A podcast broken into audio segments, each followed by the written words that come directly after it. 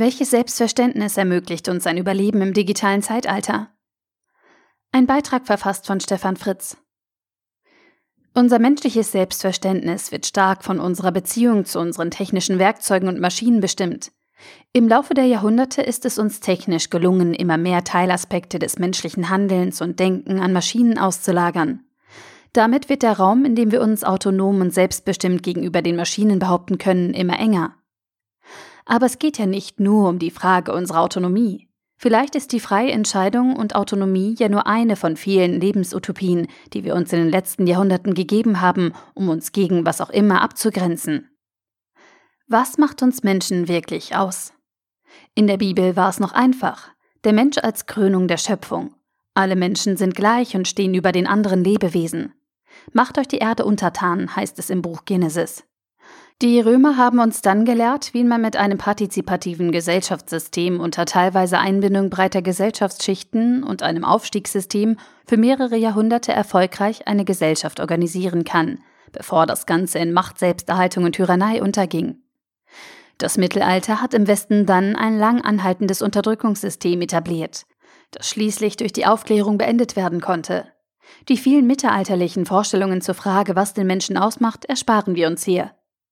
Der zentrale Gedanke der Aufklärung ist neben dem Leitsatz der Französischen Revolution das Selbstverständnis Descartes, cogito ergo sum.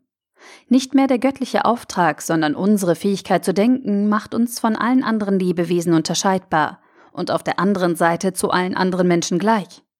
So gleich, dass kein Fürst das Recht hat, über einen anderen Menschen zu bestimmen oder zu richten. Jedes menschliche Individuum gibt einen Teil seiner Autonomie an den Staat ab, damit dieser in der Lage ist, eine Gesellschaft partizipativ, zum Beispiel mit der Demokratie, zu führen.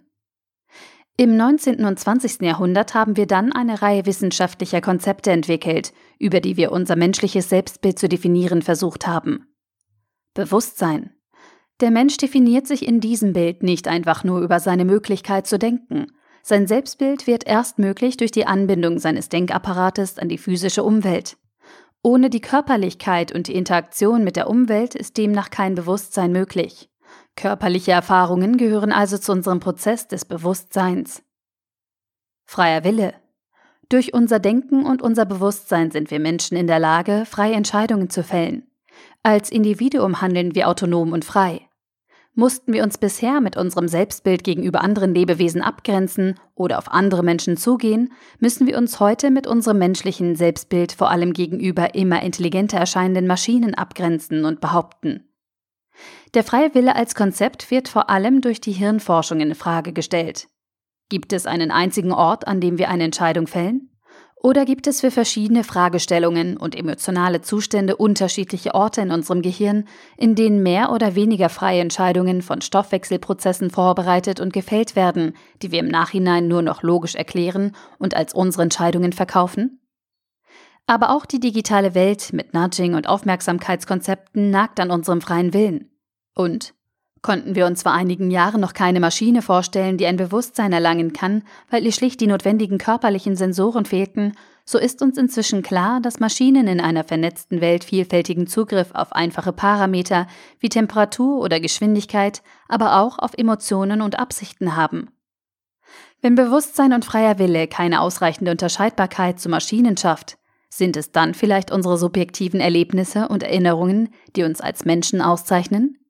Die Schnipsel aus unserer Kindheit, die damit verbundenen Gefühle, unser Lernen in der Schule, Liebe, Erfolg, Scheitern?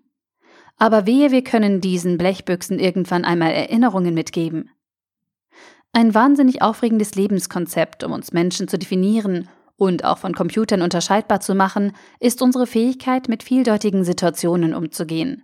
Thomas Bauer hat dieses Konzept der Ambiguität als lohnendes Ziel für unser Menschsein näher beschrieben. Ambiguität lebt in Kultur, Musik oder Kunst. Ambiguität ist erstmal etwas, das zumindest aktuell nicht durch mathematische Modelle abgebildet werden kann. Vielleicht sollten wir wieder mehr Wert auf echte Bildung und Vielfalt legen, anstatt Menschen Maschinen gleich auf ihren Job vorzubereiten. Oder können wir uns gegen die Blechkisten im Grunde viel einfacher abgrenzen? Eigentlich sollte jede Handlung, die wir als Mensch vornehmen, das Ziel haben, uns glücklicher und zufriedener zu machen. Warum handeln Maschinen? Bestimmt nicht, um glücklicher zu werden. Wir brauchen jedenfalls ein menschliches Selbstbild für die digitale Zeit, das uns nicht in den Wettbewerb zu Maschinen bringt und das allen Menschen klar macht, was uns als Individuen jenseits des Zählens und Messens ausmacht. Der Artikel wurde gesprochen von Priya, Vorleserin bei Narando.